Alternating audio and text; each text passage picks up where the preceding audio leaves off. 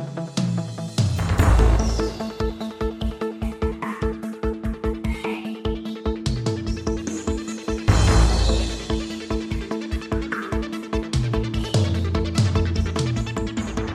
Olá, tá começando o 29 episódio do A Fonte, primeiro episódio do A Fonte da Gigahertz em 2023, patrocinado nessa semana pelo Text Expander e pela ExpressVPN. Quem tá falando aqui é o Marcos Mendes e, claro, também de volta por aqui tá Felipe Espósito. Tudo bom?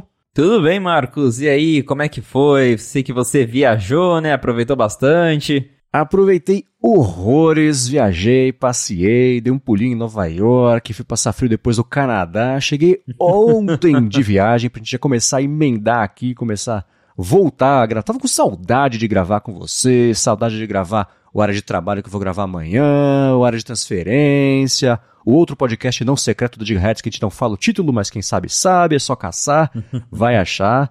E aí, tudo bem? Tá, tá tudo certo. É, aproveitei também esses dias, mas achei que eu ia descansar mais, porém até que a gente teve muita notícia rolando nessas duas semanas em que a gente ficou de folga, né?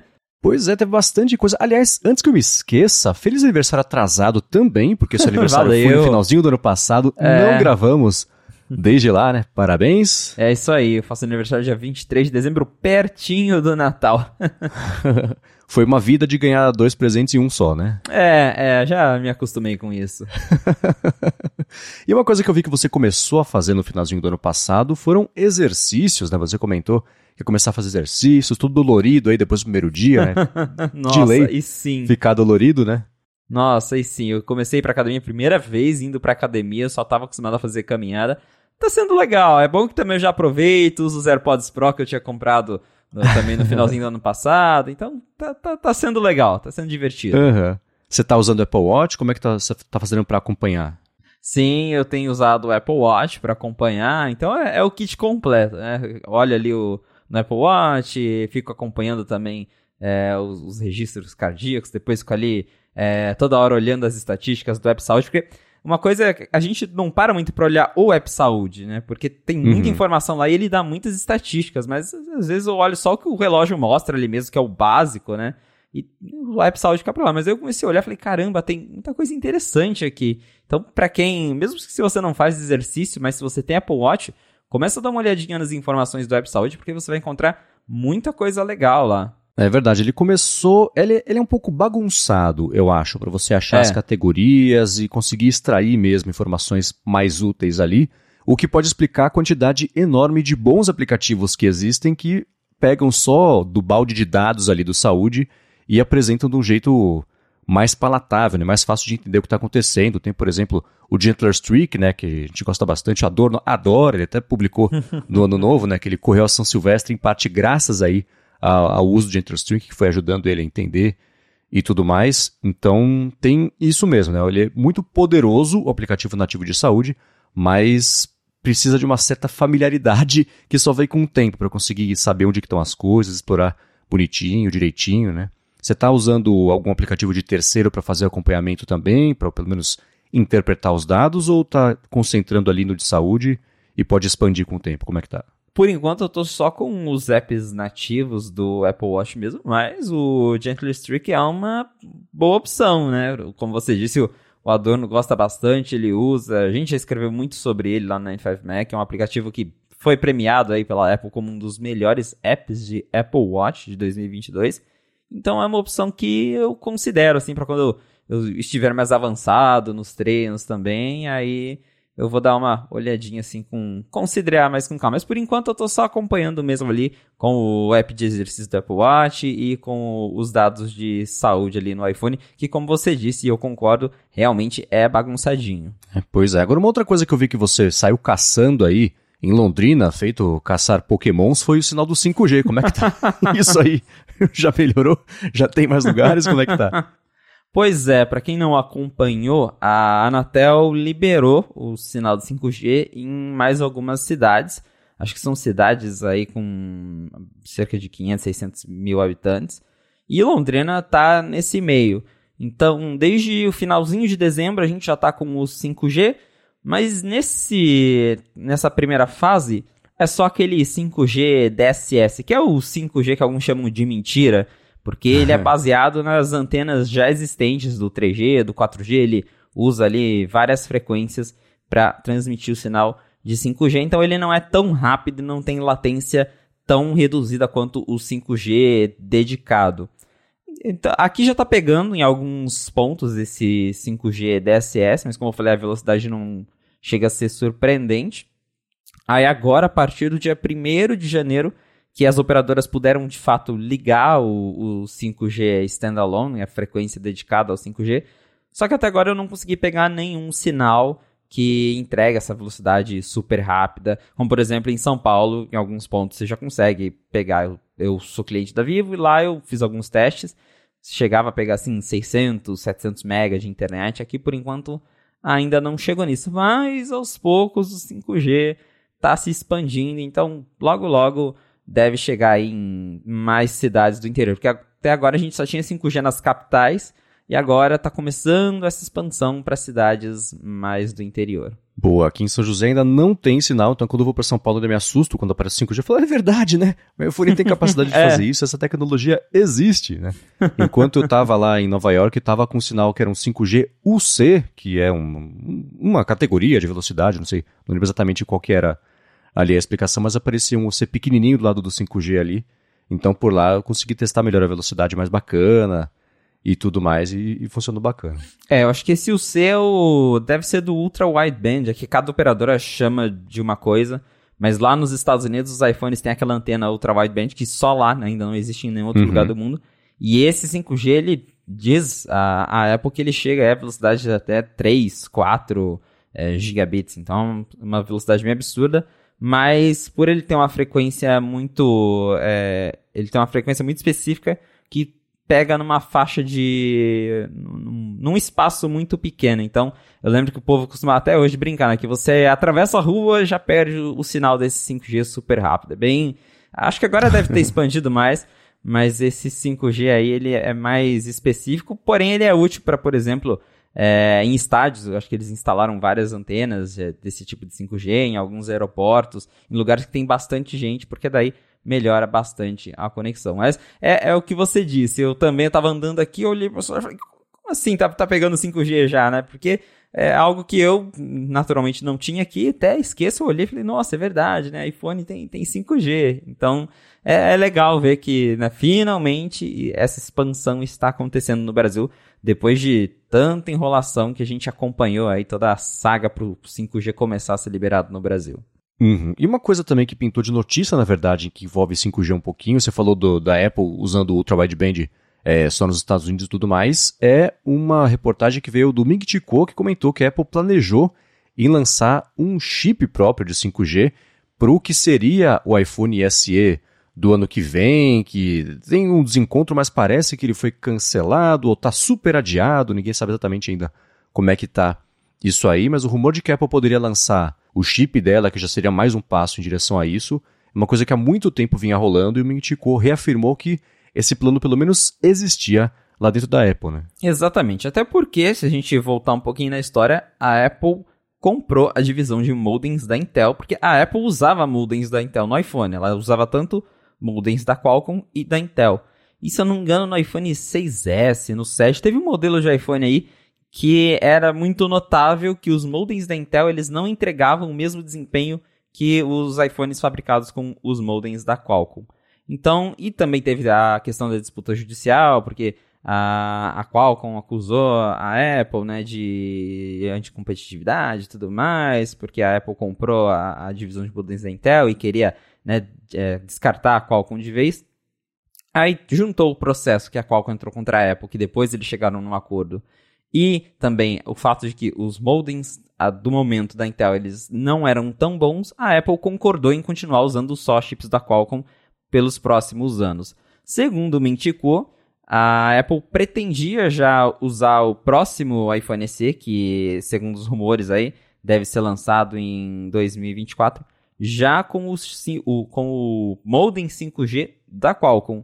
Só que parece que a Apple está tendo problemas aí com o seu chip, ainda não acertou ali a, performance, então parece que continua é, sendo pior do que a Qualcomm tem a oferecer.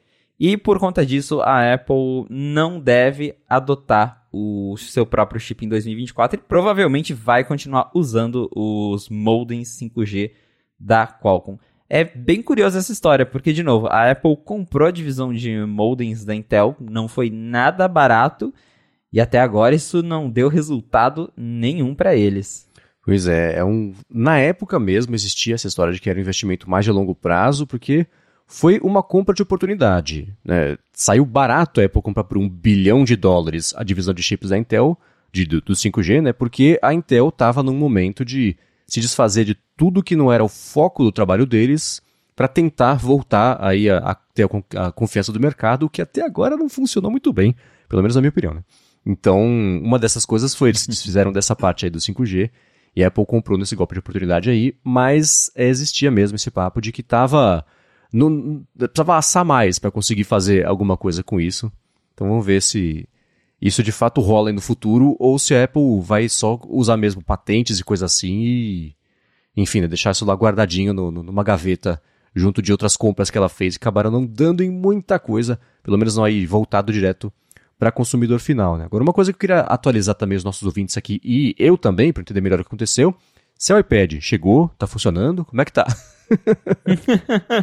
Meu iPad chegou, tá funcionando. A Apple mandou um novo para mim. Acho que levou aí pouco mais de uma semana, mas deu tudo certo. Já estou com o meu iPad Pro de novo, tá funcionando até agora. Tinha dado um problema no display. E aí eles trocaram o iPad inteiro porque tinha um mês de uso e a Apple a gente sabe que eles não costumam reparar muita coisa. Então, a maior parte dos problemas eles só trocam o aparelho e foi isso que aconteceu com o meu. Então, troca feita, não teve nenhum custo dentro da garantia e vamos torcer para que continue funcionando assim. É, até, né, sempre, porque depois da garantia também se estragar, o precinho aqui no Brasil para reparo não é nada amigável. E eu não, não. fiz Care para esse iPad. Então, mas tá aí, agora tô de novo usando o meu iPad Pro, me divertindo com ele. É, eu queria ter testado, foi bem na época que lançou o DaVinci Resolve pro iPad, logo quando o meu deu problema, então não tinha testado ainda, agora eu tô testando, achei já muito legal, né? até brinquei, falei, nossa, agora o iPad tá parecendo um computador, porque acho que é, é, um primeiro, é o primeiro app que eu olho e falo, esse aqui é um app de, de computador mesmo que tá no iPad. Então, uhum. já tô brincando bastante aqui com o meu iPad Pro que voltou e tá curada. Boa. e você não tinha, pelo menos, é, o, o, plano de usar o iPad como seu computador principal antes de comprar esse último iPad. Eu lembro que você publicou tanto no Twitter quanto matérias mesmo falando sobre como você está adotando na viagem mesmo para a Georgia, né? Você usou bastante lá só o iPad como o seu computador principal. E aí você ficou um tempo sem, agora ele voltou. Como é que tá essa readaptação? Como é que é, ele está se encaixando de volta no dia a dia? Ou, ou, mudou um pouco a sua perspectiva agora que você passou um tempo sem ele, voltou a usar o Sol Mac e ele está de volta aí? Como é que tá essa divisão do uso para você? É, eu vim tentando usar o iPad como computador até como um desafio para ver se essa história da Apple de iPad é computador, não é computador, o que, que, que, é isso, né? Será que, eu, será que eu consigo usar o iPad como computador? Então foi um desafio que eu me fiz. De, dependendo do que eu tô fazendo, ele é ótimo. Para escrever mesmo, eu adoro, porque ele é menorzinho, é, comparado ao meu MacBook Air, que é 13 polegadas, eu tenho o iPad de 11. Então ele é mais compacto, embora com o Magic Keyboard ele fica bem pesado, mas ao mesmo tempo é fácil de carregar o iPad por aí. E acaba sendo até mais intuitivo, é, é até aquela coisa que a gente falou, é bonito, né? Ver o iPad flutuando ali no teclado e tal, parece algo moderno. Então, para escrever texto, é, para fazer alguma coisinha bem básica assim, para mandar e-mail, para usar Slack, aí eu consigo me virar muito bem com o iPad. Mas a, chega naquele ponto em que você encontra as limitações, não tem jeito. O iPad OS ele tem muitas limitações. Não só isso, mas os apps do iPad também têm muitas limitações. Igual o Photoshop é um app que eu uso muito. E o Photoshop do iPad, embora a Adobe fala, é, o Photoshop real chegou no iPad. Não é. Você não tem ainda a opção de colocar sombra. Eu tava fazendo uma imagem para uma matéria do 95 Mac. Aí eu queria, queria colocar sombra lá no ícone e tal. Aí fui lá, apareceu lá. Essa opção só está disponível no Photoshop Desktop. Falei, não é o Photoshop completo, né? então, você começa a esbarrar nessas coisas. Tem muita coisa que ainda não dá. Sem contar, se eu, por, exemplo, quero analisar os códigos de um iOS. Não dá para fazer isso no iPad, não tem nem por onde começar, porque não tem terminal, não tem como abrir vários tipos de arquivos no iPad. Então fica, fica bem complicado. É, aí volto no que eu disse. Para alguns perfis de uso, o iPad é um computador. Mas no meu caso, eu não consigo substituir o Mac. Eu tô achando muito legal usar o iPad, ele tem é, sido útil em várias situações. É, por exemplo, quando eu vou trabalhar fora, eu posso usar o iPad como segunda tela do Mac, isso é muito legal. É, ou mesmo com o Universal Control, eu tô lendo, é, eu tô escrevendo sobre uma coisa, eu abro o texto no iPad, eu consigo copiar, colar de outra, é, é muito útil. Claro que é, é aquela utilidade né, que o iPad custa o preço de um Mac, é um luxo. Mas se você tem, é, é muito legal. Porém, para usar o iPad como computador, para mim, acho que não vai rolar não. Ele vai ficar só como dispositivo secundário mesmo. É, né? Isso da sombra do Photoshop me impressionou, né? porque é a função que em inglês é Drop Shadow, existe desde quase sempre, basicamente, no Photoshop. né? Uma das coisas mais. Pois primeira é. coisa que você aprende no Photoshop quando tá brincando é jogar uma sombra e aí, é que o Photoshop é aquela coisa, né, que dá, você consegue usar 60 jeitos diferentes para chegar no mesmo resultado. Então você pode, sei lá, você seleciona em volta, pinta de preto, dá uma borrada, se tiver borrar no Photoshop, impede, né? Mas é meio absurdo mesmo, porque a assinatura é o mesmo preço, né, mas vem com bem menos funcionalidades, o que é uma pena. Você tá, é, é curioso porque você, tantos anos depois, tá chegando à mesma conclusão que eu cheguei quando eu comecei a usar o primeiro ou o segundo, na verdade, não, acho que foi o primeiro, iPad Pro como meu computador principal, aquilo tudo, e eu comecei a bater em tetos que eu falei, cara, quer saber? Muito trabalho. É legal, é divertido o iOS. Eu sempre falei, o iOS é mais divertido de trabalhar do, Mac, do, do que no geral ali o macOS, mas era sempre empurrando um caminhão ladeira acima. Eu falei, ah, tá, vamos dar uns anos e ver o que acontece. Aparentemente, nada foi o que aconteceu, né? Você acabou chegando a essa mesma conclusão também. Mas de qualquer forma, bacana que o seu iPad está consertado. Uma coisa que eu vi também que você estava comentando no Twitter é que você comprou um robô, um robô aspirador, né? Um da Xiaomi, e que você estava, não sei, apanhando um pouco para conseguir configurar? O problema pois era é. do robô ou de você? O que aconteceu? não, agora eu, eh, demorou, não deu certo, eu tentei tanto que eu já cheguei à conclusão de que o problema é o robô mesmo. é, eu comprei um robô aspirador da, da Xiaomi, eh, não estou conseguindo configurar ele, ele não é reconhecido pelo celular. Já tentei mil soluções, então o jeito vai ser devolver para a loja mesmo, pedir para trocarem, mas tá tudo certo, uhum. comprei com aqueles vendedores recomendados no Mercado Livre, então a troca é facilitada. Mas fiquei um pouco triste porque é igual o iPad, você acaba de comprar um negócio, aí já não funciona, bate aquela tristeza. Eu tava todo empolgado para para configurar essa primeira vez que eu compro um robô aspirador, que eu cansei de aspirar a casa. Falei, uhum. vou comprar esse, esse negócio. Eu tenho gato, então seria útil. Mas acho que eu vou ter que ficar mais uma semana sem meu robô aspirador, porque vai ter que trocar mesmo, não tem jeito. Uh, ele tem algum tipo de integração com o HomeKit ou uma coisa uma coisa, outra coisa outra coisa e, e nem com gambiarra tipo o Wift, por exemplo, daria para ligar? Já funciona isso aí? Eu acho que com alguma gambiarra até deve dar, mas nativo não. Eu queria uhum. um robô com HomeKit, claro, mas aqui no Brasil a gente tá meio escasso de opção, né? Não, é. não, a gente nem encontra.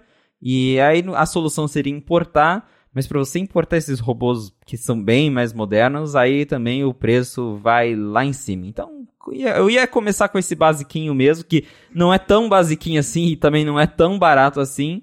Mas eu tô, pelo jeito, eu tô sem sorte aí nesses últimos meses para comprar eletrônico, porque já é o meu segundo eletrônico aí num, período de dois meses que eu compro e dá problema. é, aqui em casa eu tenho o Rumba. Antes era a maior complicação para eu conseguir fazer qualquer tipo de integração com a Siri, porque tinha que passar pelo IFT, né, aquele if this, if this and that, o IFTTT, porque aí, lá na configuração do Rumba, você pegava um códigozinho lá, que no Lift você ativava e por meio da Siri chamava o atalho. Que... Então era uma, sei lá, 6, 7 passos para conseguir fazer isso. Hoje em dia está um pouco mais fácil, porque ganhou suporte aos Siri Shortcuts, eu acho, para conseguir é, ativar por meio de voz. Mas é bacana, uma coisa bem bacana dele é que ele consegue medir o Wi-Fi, a, a qualidade, o força, na verdade, do sinal do Wi-Fi pela casa enquanto ele mapeia a casa ali. Então isso aí é, é divertido. Deve ter alguma coisa assim também nesse aí da Xiaomi. A hora que você conseguir fazer funcionar em casa, é. você reporta de volta aqui como é que tem sido a sua experiência. Agora, uma outra coisa que pintou nesses dias também, e que volta um pouquinho a um assunto que a gente veio comentando é, no finalzinho do ano passado, era sobre a tela sempre ligada do iPhone, se gasta mais bateria, se não gasta, né? Até pintou uma customização maior, de que a gente comentou isso no último episódio, no ano passado, sobre a tela sempre ligada dá para configurar, de deixar, mostrar ou não notificações, mostrar ou não o wallpaper e tudo mais, e pintou um teste que mostrou o quanto de bateria é consumida. Se a tela sempre ligada está com wallpaper, se não está com wallpaper, fica basicamente só a data ali e o horário ligados, e aí com a tela é, realmente 100% desligada, como é o, o comportamento padrão aí, como sempre foi, na verdade, o comportamento padrão do iPhone. E eu não sei quanto a você, mas me surpreendeu positivamente o consumo de bateria com as duas opções. Ela sempre ligada com wallpaper e sem wallpaper. Foi bacana, né? É, foi um teste interessante. A gente já tinha visto alguns testes assim, só que comparando as opções originais, porque a Apple com o iOS 16.2 introduziu aquela opção em que você consegue tirar o wallpaper, mas deixar ainda assim o relógio e os widgets aparecendo na tela, que é a opção que eu estou usando no meu dia a dia. É, e segundo aí esse teste, sim, e como é de se esperar, tem uma diferença entre você usar a tela toda desligada, né? Você tirar o recurso Always On e usar ela com o wallpaper e só com o texto. A diferença entre deixar tudo, tudo ligado ou só o texto é pequena, mas ela existe. Então, se você está usando só o relógio sem fundo, você vai ganhar um pouquinho mais de bateria, mas ainda assim é um gasto muito mais significativo do que você desligar o recurso e manter a tela toda apagada. Até no final tem um gráfico que eles mostram como a bateria foi caindo e dá para ver que enquanto os iPhones com o Always On ligado eles só foram perdendo bateria mesmo ali sem uso, o iPhone com o recurso desligado continuou parado em 100% em standby. Então, para quem né, precisa de mais bateria, e eu mesmo percebo que o 14 Pro ele bebe mais bateria do que o meu 13 Pro. Acho que o, o grande é responsável é de fato a, a, tela sempre ativa, porque não importa as otimizações, é um recurso que está ali mantendo a tela ligada e que vai consumir mais energia. Não, não tem muito o que fazer. É, né? eu achei que ia consumir mais. No teste que eles fizeram, tem ali, é, é do Phone Buff, né? O canal que o pessoal deve ter visto já esses testes que eles fazem de desempenho e tudo mais, que é uma mãozinha robótica que vai interagindo lá com os telefones para manter a consistência exata de como é que interage com cada um e tudo mais. Então, os testes, claro, né? Ah, ficou com 100% de bateria depois de 24 horas o iPhone com a tela sempre ligada, desligada. Porque é no modo avião, tem tudo isso, mas ainda assim mantendo, fazendo esse teste com é, dos três jeitos, depois de 24 horas consumiu 20% de bateria ali a tela sempre ligada, eles concluíram ali que é 0,8% bateria é, de consumo de bateria por hora, quando está com wallpaper, 0,6% quando está sem wallpaper. E eu fiquei pensando, ah, eu achei que seria mais, mas se fosse mais, isso não seria uma função, né? Porque gastar metade da bateria só com a tela sempre ligada, pô, não lança, né? Que aí é, é horrível. Então, mas ainda assim eu fiquei surpreso positivamente, porque o consumo é relativamente baixo, assim, menos de 1% por hora. É, eu garanto, assim, qualquer aplicativo consumiria muito mais, o iPhone parado às vezes consome mais do que isso, então é, é, eu achei bacana, eu vou deixar o link na descrição aqui para quem quiser dar mais piadinha nesse vídeo. Uma outra coisa também que aconteceu nos últimos dias é que a disponibilidade, isso pude verificar nos Estados Unidos, melhorou muito do iPhone Pro. Quem estava preocupado de não conseguir comprar a tempo do Natal, talvez não tenha conseguido, mas quem quiser agora consegue comprar. A Apple no site americano, pelo menos, já voltou lá. Você entra, a primeira coisa destacando lá é o iPhone Pro. Tem estoque para retirar na loja no mesmo dia de quase todos os modelos é, das versões Pro, independente de cor, de, de, de, de capacidade e tudo mais. Então, assim, passado o período maluco de compras de Natal, os estoques normalizaram até relativamente rápido. Eu mesmo lá, eu entrava, eu não comprei, mas eu entrava no site da Apple só para ver o que ia acontecer. E aí tinha lá, assim, sempre tinha para retirar em alguma loja lá em Manhattan o, a, qualquer configuração que eu quisesse ou muito próximo. Ah, putz, não tem o roxo de 128, mas ó, na loja tal tem o cinza. Quer reservar? Quer ir lá buscar? Então isso é, começou a normalizar logo depois do Natal e agora já está é, tudo com um estoque bacana. Então para quem for viajar aí no, nesse comecinho de ano, tá e quiser comprar o iPhone, pode ficar tranquilo que os Pros já tem ali um estoque bacana. É, acredito que seja uma combinação de fatores, porque primeiro, a temporada aí de, de festas, que é quando a galera compra presentes e tudo mais, ou quem quer se dar um presente, é, já passou, então naturalmente a demanda cai um pouco. Quem comprou, comprou já no lançamento. Quem talvez já estava pensando e não encontrou na época, talvez já desistiu de comprar. Então a demanda baixou e isso se soma com o fato de que, segundo aí várias reportagens, as fábricas da Apple estão lentamente retomando o ritmo de produção, porque a gente teve vários problemas, fábricas fechadas na China por conta dos lockdowns de Covid, teve também toda aquela manifestação dos funcionários, tudo isso gerou atraso na produção, mas agora as coisas estão retomando. Então, soma aí a demanda que naturalmente é reduzida em janeiro depois das festividades, com o fato da produção estar voltando ao normal, a gente tem aí estoques de iPhone 14 Pro de volta. Porque no ano passado, para quem não se lembra, a própria Apple chegou a avisar num comunicado oficial, que é bem raro, que falaram: olha, não vai ter iPhone 14 Pro pro Natal. Quem quiser vai ter que correr comprar agora, porque o negócio tá feio.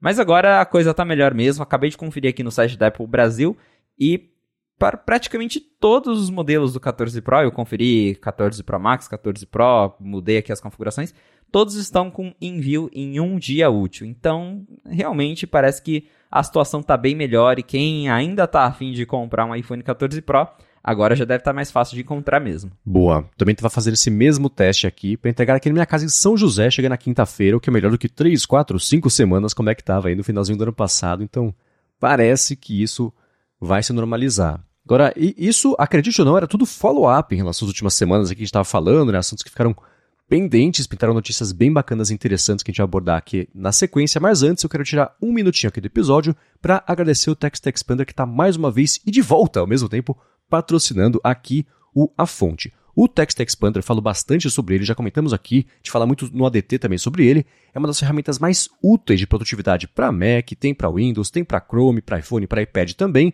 e serve basicamente para você poupar vida, poupar tempo. Você cadastra pequenos atalhos de texto e quando você precisar usar esse texto, você digita só o atalho, que ele troca pelo texto completo. Então eu tenho aqui, por exemplo, o END de endereço, ele troca pelo meu endereço completo, SJC, São José dos Campos, aí, putz, o tio não foi, digitou errado. Isso eu elimino cada vez que eu tenho que fazer um cadastro, mandar informação para alguém, conta bancária, eu tenho lá, arroba CCPF, já, conta, já troca bonitinho pela minha conta de pessoa física, CCPJ, CNPJ, isso tudo é muito útil para você ter sempre ali na ponta dos dedos informações para você, primeiro, não digitar errado e depois economizar tempo, não tendo que digitar de qualquer forma essas informações.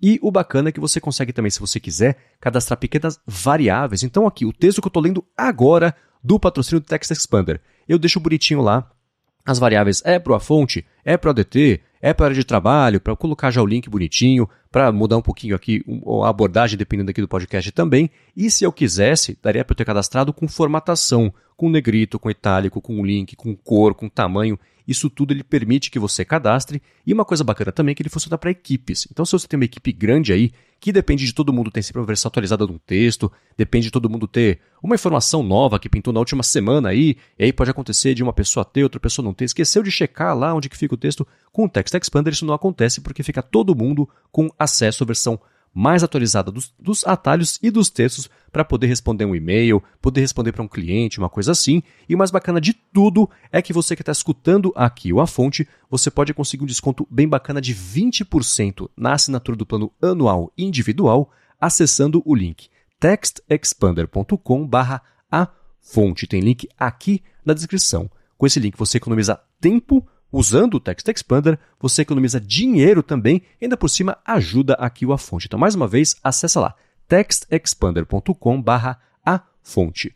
Muito obrigado ao Text Expander pelo patrocínio mais uma vez aqui do podcast e pelo apoio a toda a Gigahertz. Valeu, Text Expander. Vamos lá. No finalzinho do ano passado, o Marcus Brownlee publicou um dos vídeos já tradicionais dele de é, colocar frente a frente ali os iPhones, quais são os melhores os iPhones, ó, telefones em geral, né, os melhores telefones do ano, os piores telefones do ano, e o iPhone não se saiu muito bem nas categorias todas que ele disputou ali, de telefone grande, telefone pequeno. Fotografia a gente vai comentar daqui a pouquinho, porque é uma categoria à parte aí.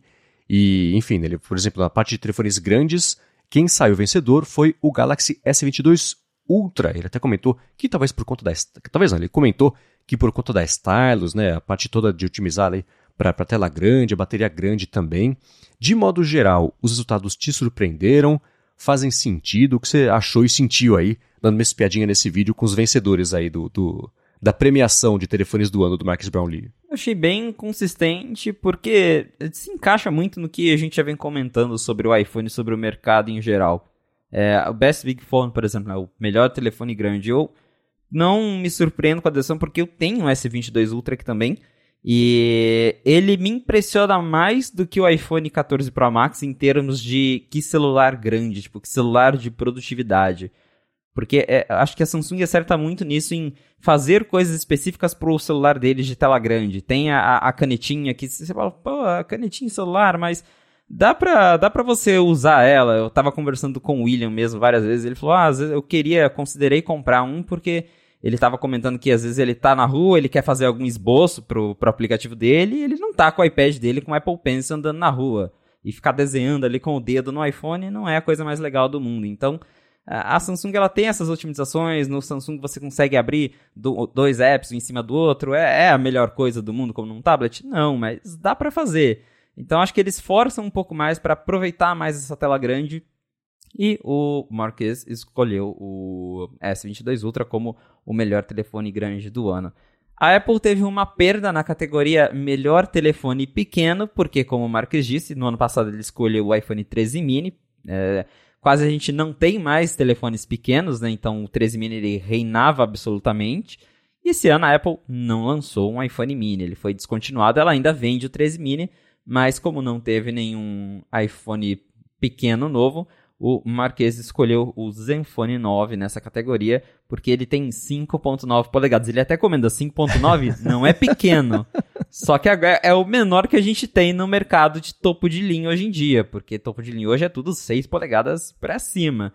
Então ele pegou ali o mais compacto, mas é fica aí a, essa curiosidade, porque a Apple ela falava, né, que uh, os iPhones mini era para quem gostava dos telefones pequenos. E agora eles não existem mais. Né? Pelo menos não tem mais um 14 desse tamanho. E tudo indica que não vai ter outro iPhone pequeno tão cedo. A parte de câmera o iPhone ganhou, mas aí a gente vai entrar em outro assunto específico para a gente falar de câmera já já. Melhor bateria. O iPhone perdeu dessa vez. No ano passado, o Marques escolheu o iPhone 13 Pro Max como a melhor bateria entre todos os smartphones que ele testou, claro. E não só ele, mas vários reviews elogiaram a bateria do iPhone 13 Pro Max. Eu mesmo gostava muito da bateria do meu, foi muito elogiado. Eu lembro de ver vários comparativos com o S22 Ultra, por exemplo, que tem uma bateria maior em termos de mAh. E ainda assim o iPhone conseguia é, durar mais. Só que dessa vez o 14 Pro Max não foi o escolhido como melhor bateria. E provavelmente é por conta da tela sempre ativa, que como a gente acabou de comentar, é, mesmo que não gaste muito, gasta mais bateria. A Apple não aumentou a, a, bateria em si, o componente interno, ela tem praticamente a mesma especificação do, do iPhone do ano passado, do ano retrasado, que agora já estamos em 2023. e isso, claro, faz com que a bateria do 14 Pro dure um pouco menos que a bateria do 13 Pro Max. Então, por isso ele perdeu a Apple, perdeu essa categoria de melhor bateria.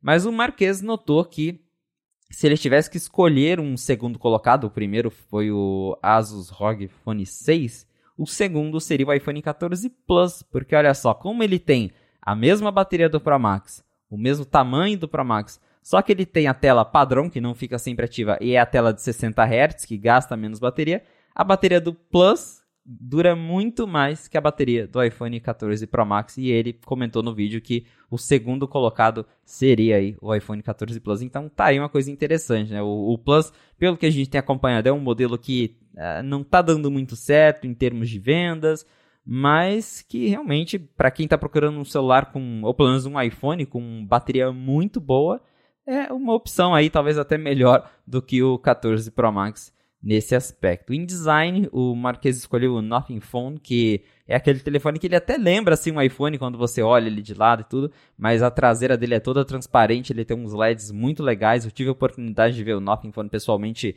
lá na Europa na minha viagem. E é bem interessante essa, essa parte dos LEDs mesmo, porque você pode customizar ele para várias coisas, é, para animação da chamada, para quando tá alguma coisa carregando, para quando tá no carregador, para quando você vai tirar foto, ele acende todos os LEDs da traseira juntos para você é, usar como se fosse um, um, flash mesmo, só que é muito mais forte do que aquele flash pequenininho que a gente tem embutido na câmera do celular. E é o que o, eu concordo com o que o, o Marques disse. É, talvez é uma coisa assim que parece um gimmick, que é algo que não vai ser lá tão útil, mas ao mesmo tempo é, é uma fabricante tentando algo novo, algo diferente do que todo mundo está fazendo e por isso ele escolheu o Nothing como o design do ano. Valor, é, telefone de melhor valor. Ele escolheu, seria o melhor custo-benefício. Ele escolheu o Pixel 7 e eu tenho que concordar. O William, inclusive, comprou um Pixel na viagem e é impressionante o que um celular de 600, na faixa aí de 600 dólares, consegue fazer, principalmente em termos de câmera. Uh, o William mostrava as fotos que ele tirava com o Pixel e as fotos, assim, são de dar inveja até em quem tem iPhone, principalmente porque o Pixel não tem Smart HDR e ultimamente eu tô considerando isso uma vantagem. Mas o Marquês que o melhor custo-benefício hoje em smartphone é o Pixel 7. Aí também, para fechar, ele escolheu o OnePlus 10 como o fracasso do ano. E o telefone do ano para ele também foi o Pixel 7 com uma menção honrosa para o S22 Ultra. Então o que a gente pode ver é que essa lista está bem diversificada e que a Apple só levou uma categoria, que foi a de melhor câmera, e ainda assim o Marquês fez um grande asterisco para escolher o iPhone nessa categoria.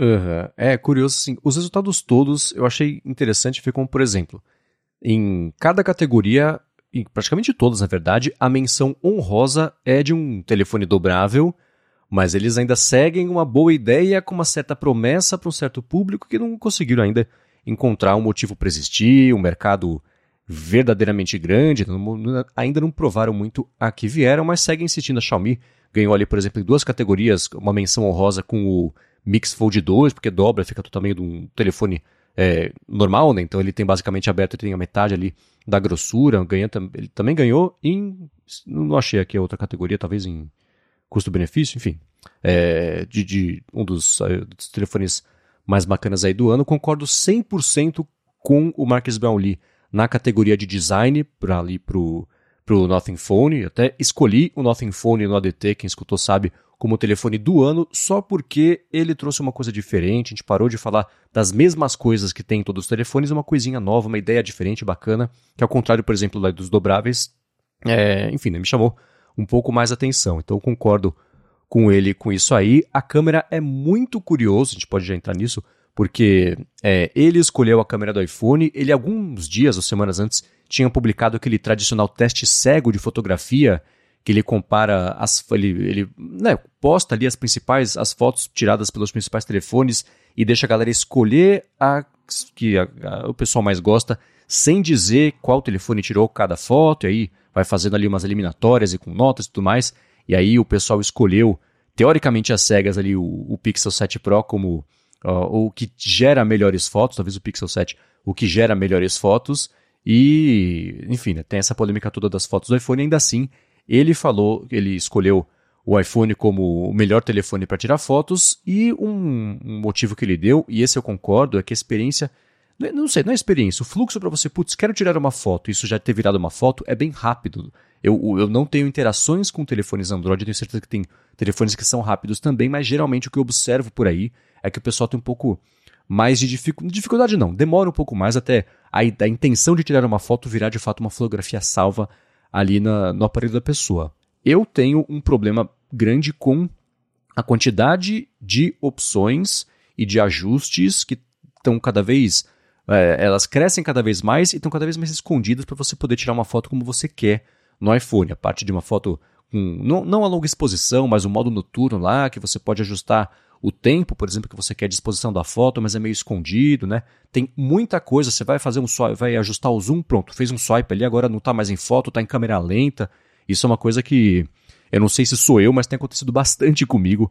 Quando eu quero tirar uma foto, fazer algum ajuste, eu sempre caio num outro modo de câmera que não é o que eu queria, e passou o momento é, perder uma foto por conta de um problema de usabilidade é imperdoável, eu acho. E isso tende a acontecer com uma certa frequência.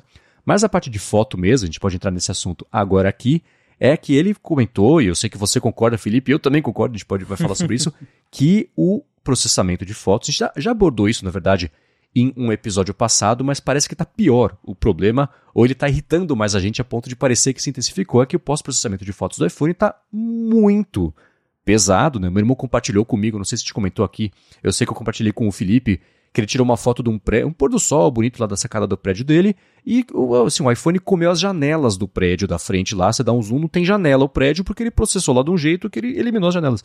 Então, isso também é imperdoável, né? Eu compartilhei com o Felipe uma foto que eu tirei agora na viagem também, que tinha umas luzes meio, meio rosas, umas luzes meio roxas, e aí tô eu e a Larissa na frente lá de uma. Do, do, da folha ali do, do, da bandeira ali do Canadá. E assim, tá. Parece uma foto feita. Um, parece um GIF de 16 cores. Assim, ele processou tanto a imagem, se perdeu tanto em acertar tom de pele e tudo mais, que a foto ficou estragada por conta disso. E eu sei que a experiência do Felipe tem sido bem parecida, né? Essa má experiência, no fim das contas, tem sido bem parecida, né? É, e pelo jeito não é só a gente, pro Marcus Brown estar comentando disso, é que o problema tá ficando cada vez mais notável. Então, quando ele escolheu o iPhone como melhor câmera, ele comentou justamente isso. Que as fotos do iPhone estão desapontando ele, mas que primeiro, o iPhone ainda é o melhor para vídeo, e isso eu concordo, porque eu testei o S22 Ultra e ele grava vídeo em 8K e tudo mais, mas não é a mesma coisa. O iPhone, o vídeo do iPhone é diferente, é, é, é tem sim um resultado muito melhor. Questão de microfone também, a qualidade do áudio, a estabilização, o iPhone ele ainda lidera muito bem com vídeo, mas com foto, por causa do processamento, a coisa tá ficando um pouquinho complicada. E como você comentou, no teste cego do Marquês, o pessoal escolheu o Pixel como a melhor câmera e não o iPhone. E há algum tempo o iPhone ele vinha ganhando e dessa vez a Apple perdeu pelo menos aí no teste cego. E recentemente, essa semana agora, o Marques fez um outro vídeo só para falar dessa questão do processamento, de como o processamento de imagem do iPhone está ficando exagerado. Porque o que acontece basicamente é, você tira a foto com o celular, que seria a foto em RAW, a foto original, e o celular ele faz uma série de ajustes para compensar deficiências do próprio hardware, porque comparado com uma câmera profissional, a lente do celular é muito pequenininha, então ela capta menos luz, ela não consegue captar tantos detalhes. Então o celular vai lá, ele ajusta as sombras, ele ajusta as cores, ele tenta iluminar mais a imagem, tem coisas como o modo noite, que é para né, clarear mais a imagem, é melhorar e aumentar o tempo de exposição, enfim. O celular faz uma série de ajustes baseado ali em software para tentar ajustar, para tentar entregar uma imagem melhor do que a que o sensor capturou. A questão é que no iPhone 14 Pro isso tá muito exagerado. O Marques colocou no vídeo e tem o link aí também na, na nas notas do episódio para quem quiser ver é, comparando uma foto dele num lugar, num ambiente aberto à noite, com no, a foto tirada no Pixel 7 Pro e no iPhone 14 Pro. A foto do Pixel, sinceramente, até lembra um pouco uma foto de câmera, assim, tem uma certa suavidade. Ele diz que o tom de pele dele está mais correto na foto do Pixel. Tem, você consegue ver sombras no rosto dele. Agora a foto do iPhone 14 Pro dá para ver que o rosto dele tá com uma nitidez claramente exagerada é, não tem sombra no rosto dele. Se ele comentou, ele mostrou outros exemplos. E algo que eu não tinha percebido, mas que realmente o, o Smart HDR do iPhone ele basicamente tira as sombras do teu rosto. Então fica parecendo uma iluminação artificial. E o tom de pele também ele comentou que está muito fora da realidade.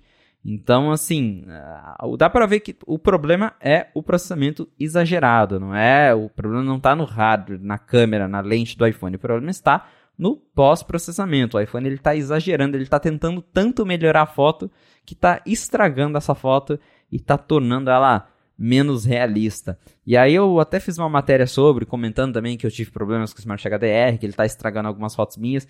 E o desenvolvedor do Highlight, que é um popular aplicativo de câmera aí que a gente tem para iPhone, ele também publicou lá em setembro ainda, quando lançou o 14 Pro, que ele notou um efeito que acontece com o Smart HDR. Por exemplo, você tira uma foto de, de algumas pessoas de frente com um lugar muito iluminado, ele tenta recortar essas pessoas e também aumentar o brilho dessas pessoas. Só que isso fica muito artificial, a pessoa fica branca, fica esbranquiçada. Então, acho que também é meio que um pouco o caso ali da, da, da foto do Marcos que ele mandou para mim, que ele tá na frente de um, de um cenário bem iluminado E aí o iPhone não conseguiu lidar com as pessoas e virou aquela mistura de cores, um negócio ali que não fica natural. Então, isso pelo jeito tá incomodando bastante gente. Eu encontrei até um post no Reddit, tem muita gente comentando. É, é, acho que realmente faltava é, alguém levantar essa discussão. Porque às vezes a gente só. A gente, muitas pessoas talvez só tem o iPhone, então não tem nenhum parâmetro para comparar. Falar, ah, será que tá exagerado mesmo? Será que é coisa da minha cabeça? E aí agora a gente vendo esses comparativos, vendo mais pessoas, a gente começa a reparar, falar, nossa, realmente essa foto aqui, olha como o céu tá estragado, como o céu tá artificial, como que a nitidez do rosto tá exagerada.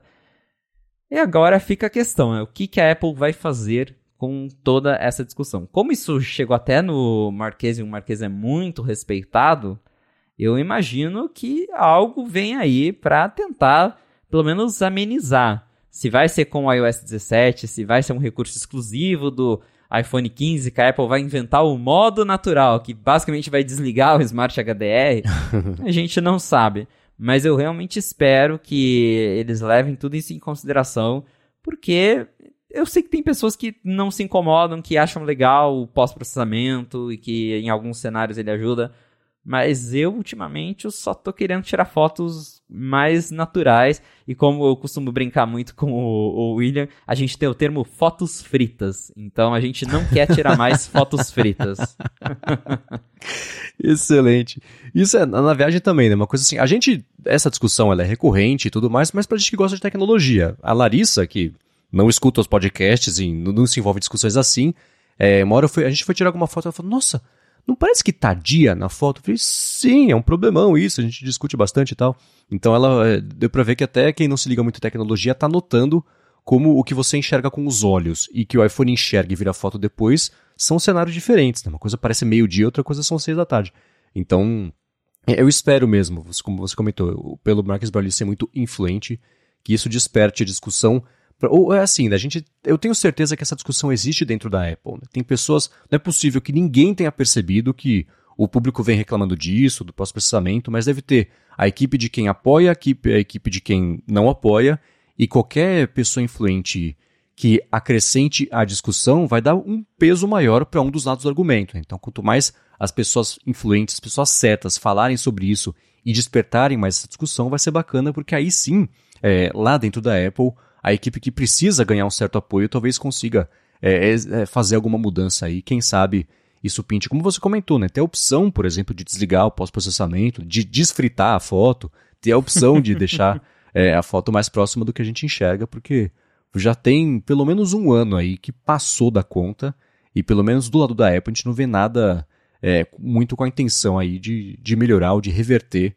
como era para a gente poder só ter uma foto do que a gente viu e não do que o iPhone acha que, enfim, né, tirar a janela, que é inaceitável para uma fotografia. Agora, seguindo com o que pintou aí de notícia nas últimas semanas, é uma má notícia, na verdade, que é que, especialmente aqui no Brasil, para quem quer trocar a bateria do iPhone, faça isso rápido, porque a partir de 1 de março, né, eu acho, isso vai ficar um pouquinho ou bem mais caro, dependendo aí do, dos parâmetros de cada um. Pois é, a Apple anunciou assim, bem surpresa e na surdina, que ela vai aumentar os preços de troca de bateria do iPhone, não só no Brasil, mas no mundo inteiro, porém aqui no Brasil a gente sente mais por conta da cotação do dólar.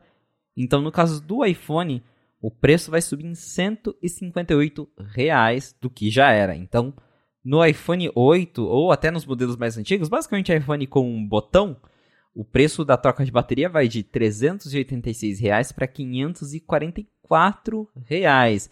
E isso, por exemplo, se você tiver lá o iPhone SE de primeira geração, que nem é vendido mais, 544 reais para trocar a bateria.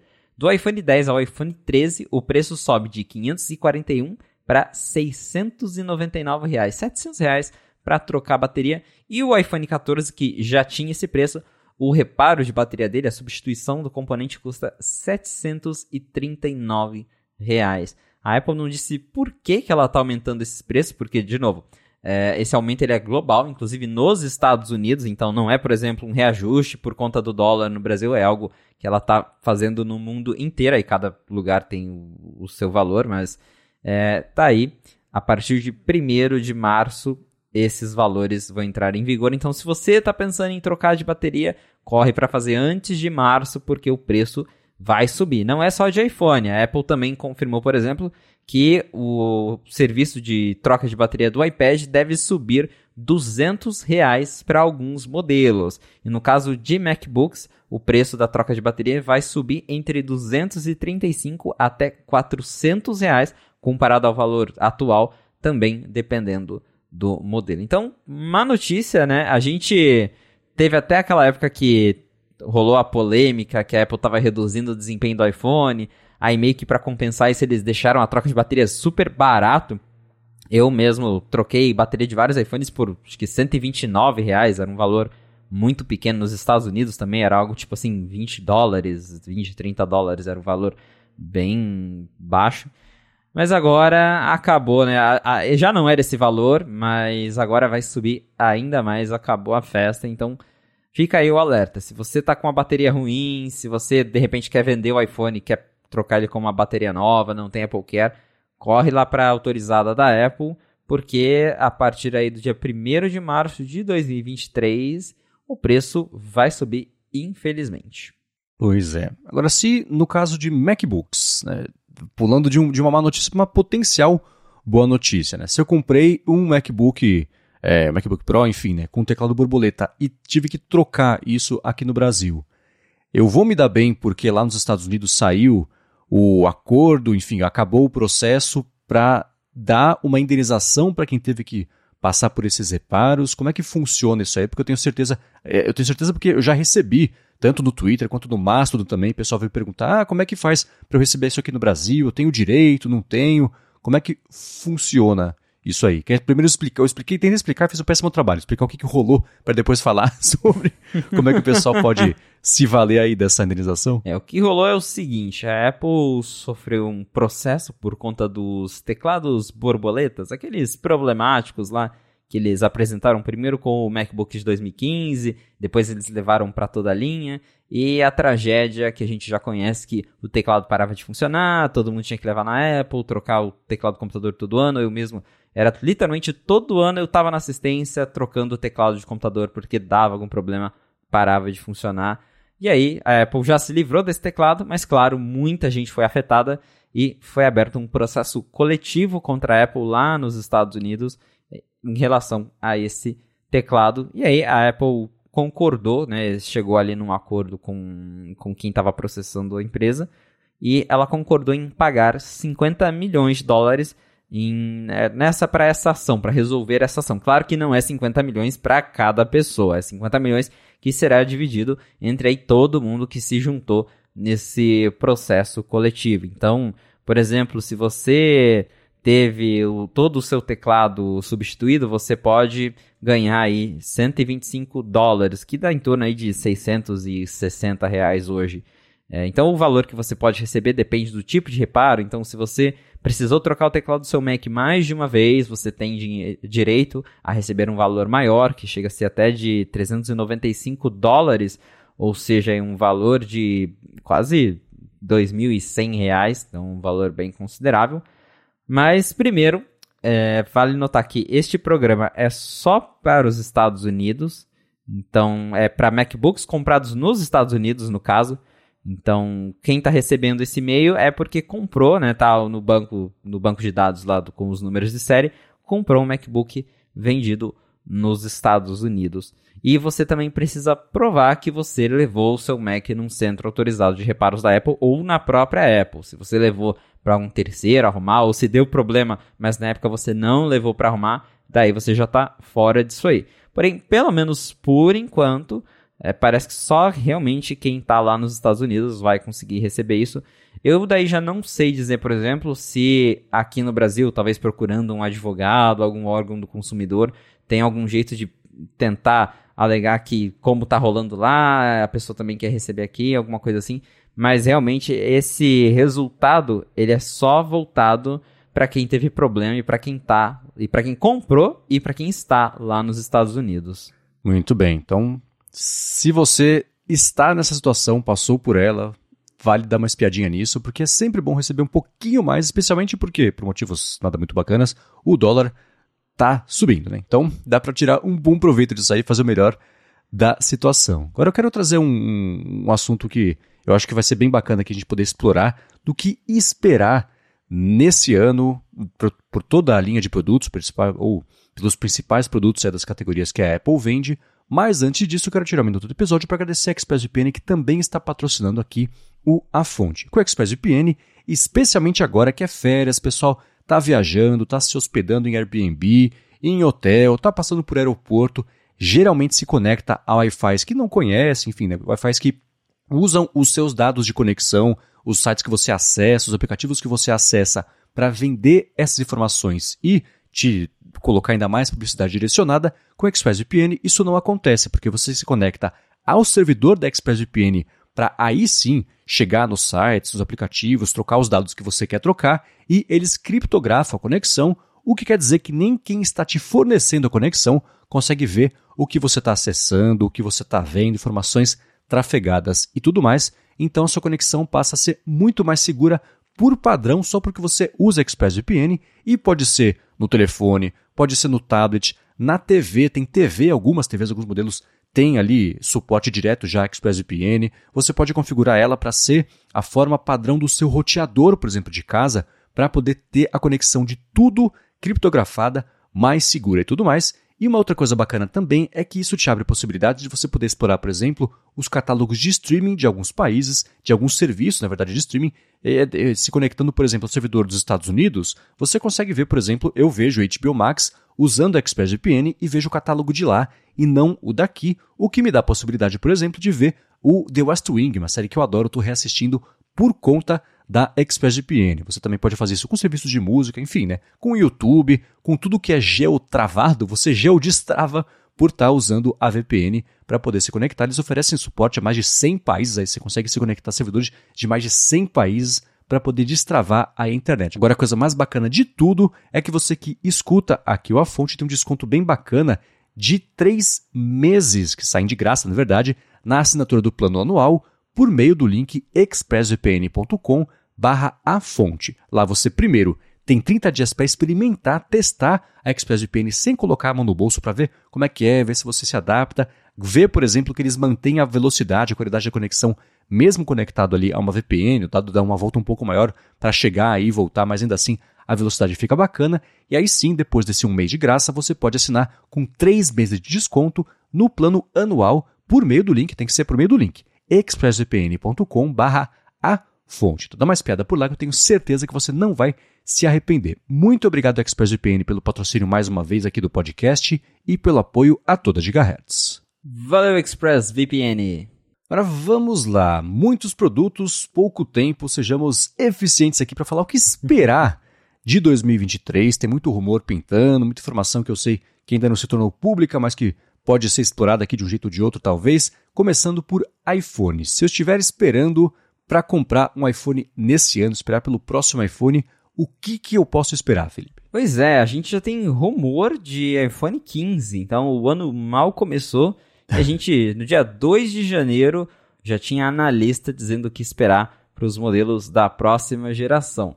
E para quem se decepcionou um pouco com o iPhone 14 e o 14 Plus, que são os modelos de entrada, entre aspas, os intermediários aí da Apple, segundo os analistas de mercado, os modelos 15 vão ganhar uns upgrades um pouco mais consideráveis. É, por exemplo, a câmera de 48 megapixels, que hoje é exclusiva do iPhone 14 Pro, deve chegar para toda a linha de iPhone 15. É, outra novidade que a gente também já vinha comentando é a porta USB-C ao invés do conector Lightning e o chip A16 Bionic, que é o chip do 14 Pro, que deve chegar para os modelos intermediários do iPhone 15. Tem também alguns rumores aí de que toda a linha do, do iPhone 15, incluindo os modelos intermediários, vai ter a Dynamic Island, que não vai ser mais exclusivo do modelo Pro. Então, para quem não comprou o 14 e quer pular o 14, talvez o 15 seja um pouquinho mais interessante. Já falando de modelos 15 Pro e 15 Pro Max, a gente deve ter aí melhorias na câmera, claro, tudo indica que a gente vai finalmente ver um iPhone com a lente periscope, que é aquela lente de super zoom que já tem, por exemplo, no S22 Ultra. Porém, parece que essa lente será exclusiva do modelo Pro Max ou iPhone 15 Ultra, que, que talvez a Apple mude o nome, tem alguns rumores sobre isso. Mas a Apple parece que finalmente vai colocar uma lente com um zoom óptico muito maior em pelo menos um dos modelos do iPhone 15 Pro. Além disso, os analistas dizem que o 15 Pro vai ter o chip A17 que vai ser construído ali com a tecnologia de 3 nanômetros, então deve ser mais eficiente, 8 GB de RAM, também porta o USB-C, esse parece que vai ser finalmente o ano do USB-C para Apple, vamos ver se isso é verdade, tem toda aquela questão da União Europeia.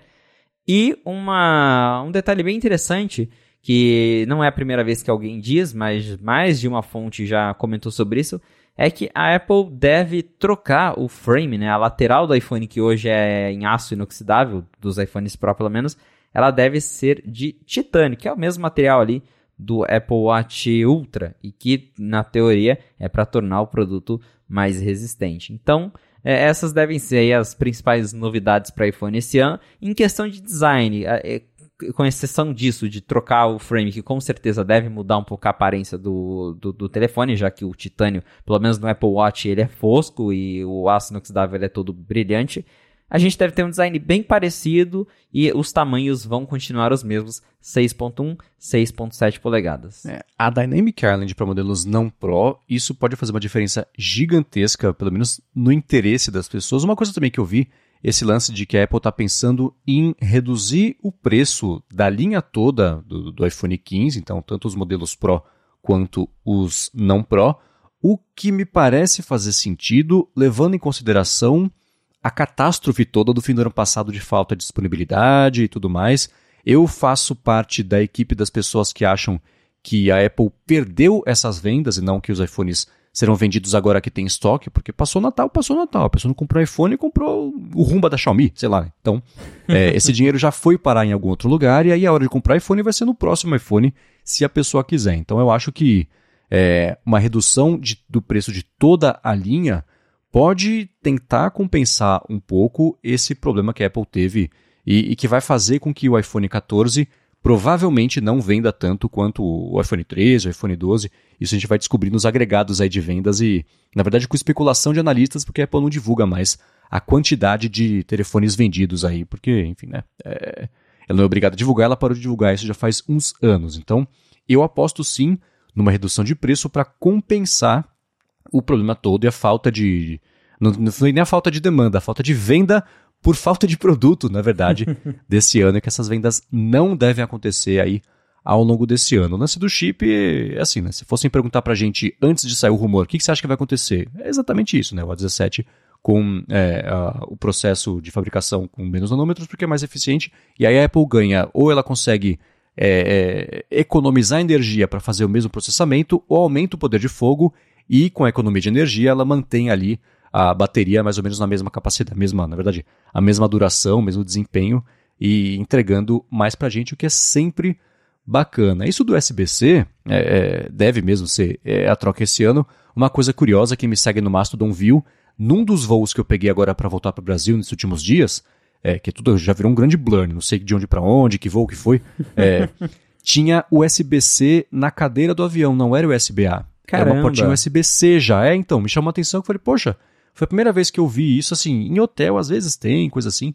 mas em avião demorou tanto para chegar aos USBAs, agora já trocou ali, um, era um voo da, da Avianca, foi de, de do Canadá para Bogotá, era um avião menorzinho, não sei modelo de avião, mas era um avião menorzinho e, e tinha lá uma, uma só, uma entradinha USB-C ali na cadeira, eu falei, olha só, começou, agora sim, né?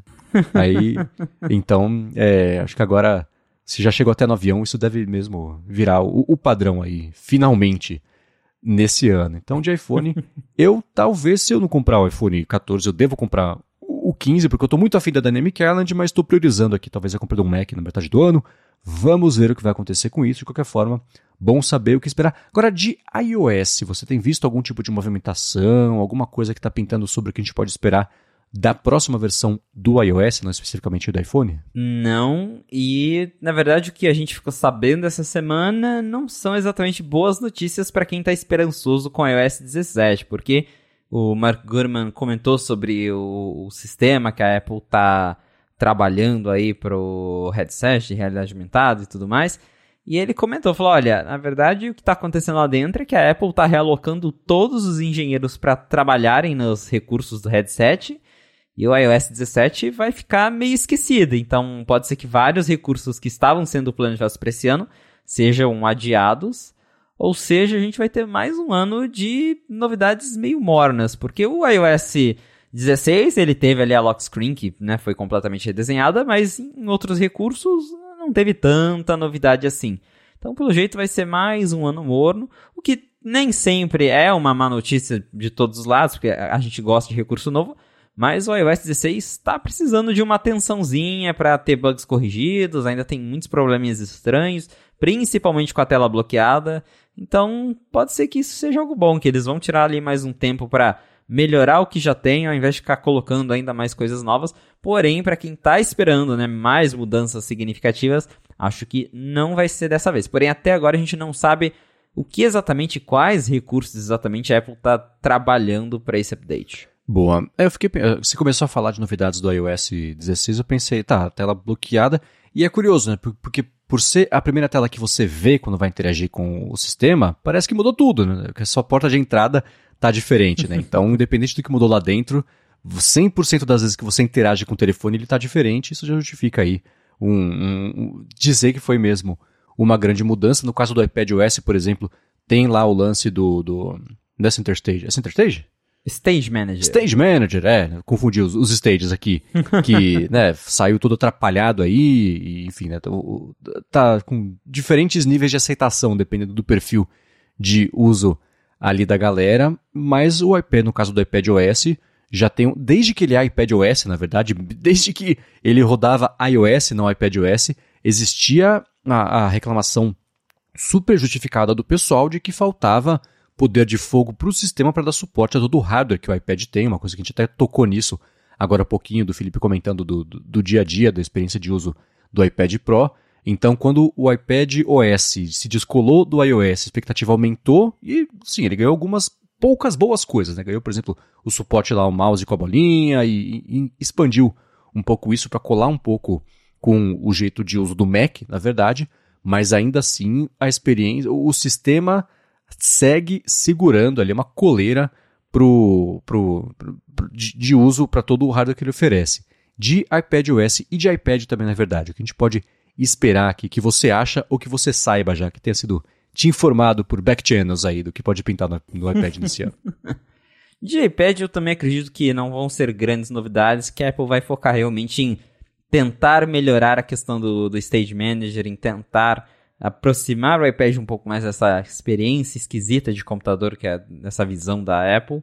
Mas realmente acho que para questão de iPhone, iOS iPadOS, vai ser um ano meio morno em novidades. A gente não vai ter tantas novidades assim, o que é uma pena, principalmente para o iPad, que tirando o Stage Manager, que é compatível só com meia dúzia de iPads, já não tem muitas novidades. Eu lembro que eu instalei durante os betas, eu ainda não tinha o iPad Pro, eu instalei o iOS 16, o iPad OS 16 beta no meu iPad mini.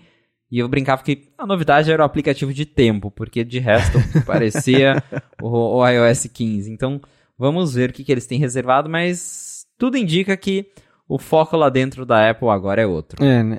A linha de iPads, na verdade, se ela fosse uma empresa separada, ainda assim seria uma empresa com uma linha bastante confusa. Agora você junta isso dentro da Apple, que já tem diversos outros produtos, né? Você tem o iPad, o iPad mini, tem o iPad Air, tem o iPad Pro com os dois tamanhos, né? E existe uma diferença de lançamento no calendário, porque a Apple basicamente tem iPad novo durante todo o ano, ou pelo menos a cada um ou dois anos ela atualiza um ou outro modelo para ficar sempre é, enfim, né, para que no fim das contas, no ano que vem, talvez, todo mundo tenha suporte, por exemplo, ali ao Stage Manager. Mas para esse ano, o que eu sei que deve pintar, que eu tinha visto de rumor, seria talvez um iPad mini novo e, enfim, talvez um iPad Air aí já para a primeira metade, ou não? É que é, a linha já está tão confusa que me mistura, que eu nem sei mais qual é o iPad que é, o que lançou no ano passado, o que saiu, o que foi atualizado, mas de calendário mais ou menos, que você sabe que a gente pode esperar que pinte aí nesses próximos 12 meses? Acho que o mais provável agora para ser atualizado é o iPad Air, que é, imagino que ele vai ganhar o chip M2, assim como o Air ano passado ganhou o M1 logo depois do iPad Pro.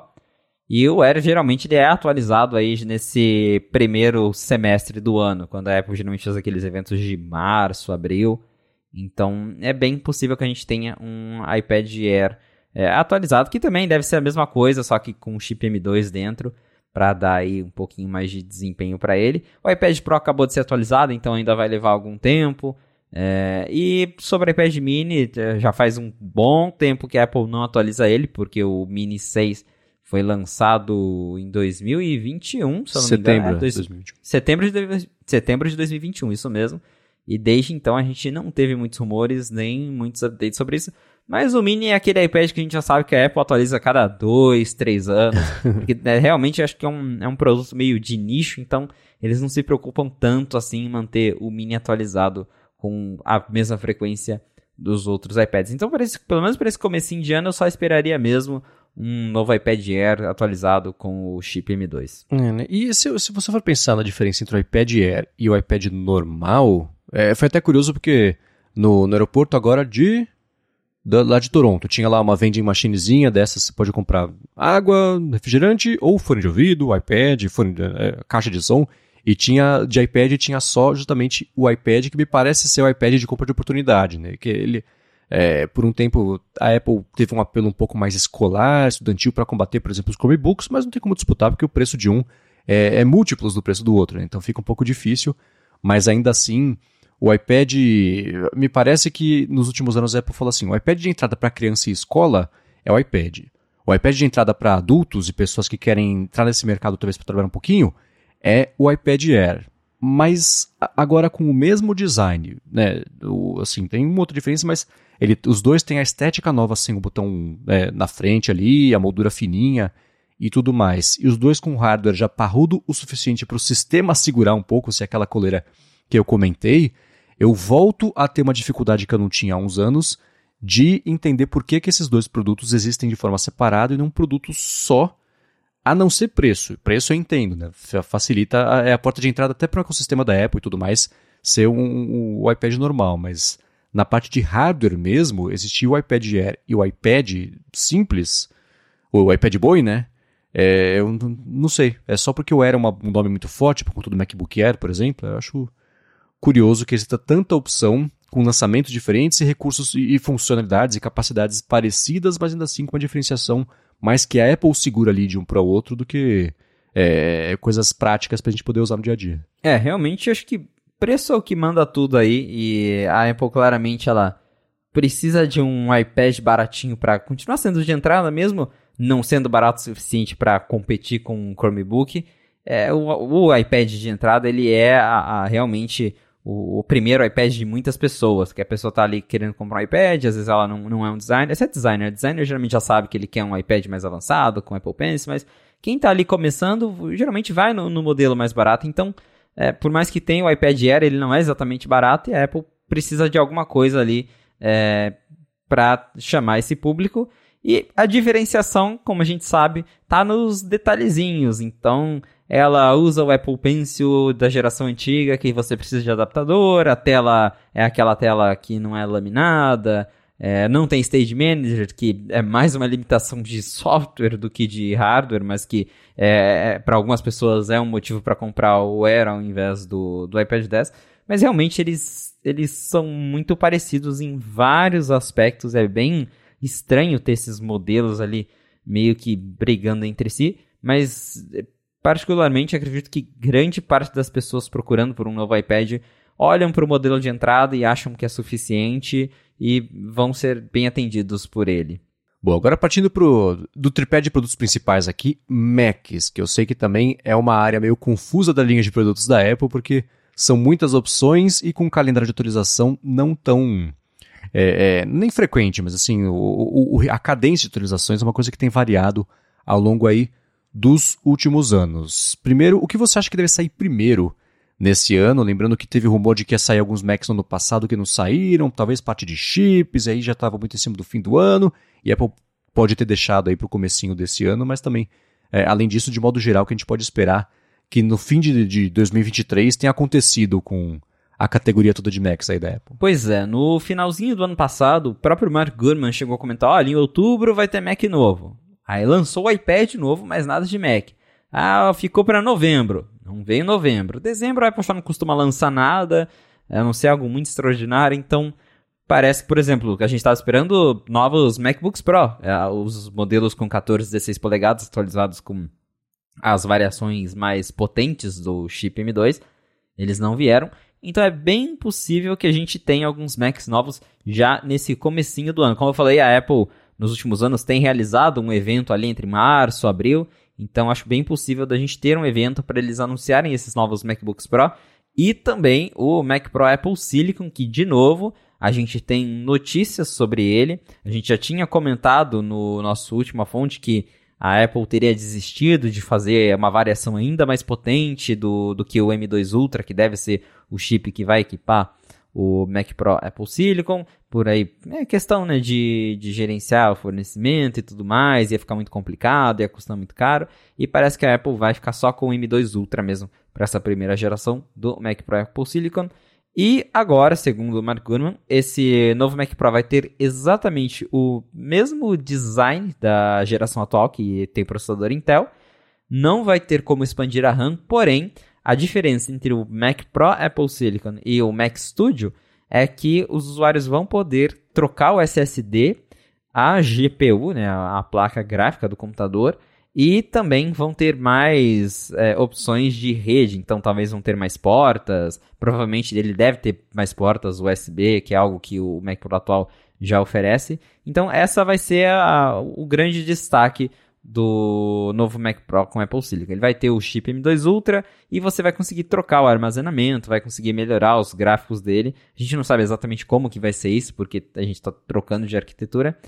Mas esse Mac Pro também pode ser que apareça já aí no começo do ano, porque a gente estava falando dele há muito tempo. Ele também era esperado para ser lançado no finalzinho do ano passado, o que não aconteceu. Então, acho bem possível de rolar um evento de Mac que a gente vai ter aí os. Não só evento de Mac, mas um evento em que a gente vai ter aí pelo menos o novo Mac Pro e os novos MacBook Pro. É, o, o, Mac Pro é muito curioso, né? Como assim, eu tava dando uma espiada no calendário de lançamentos, nos últimos 10 anos teve a versão de 2019, de dezembro, a versão de dezembro de 2013 e só. Em 10 anos ele foi atualizado duas vezes, né? Apple teve o Mac Pro lixeirinha, que a Apple falou que eles they painted themselves e na Thermal Corner, que eles achavam que, é, enfim, né, ia, o suporte à extensibilidade que o pessoal ia querer ou não ia querer, e aí deu. É, ele, ele ficou limitado ali na parte de temperatura do, do processador.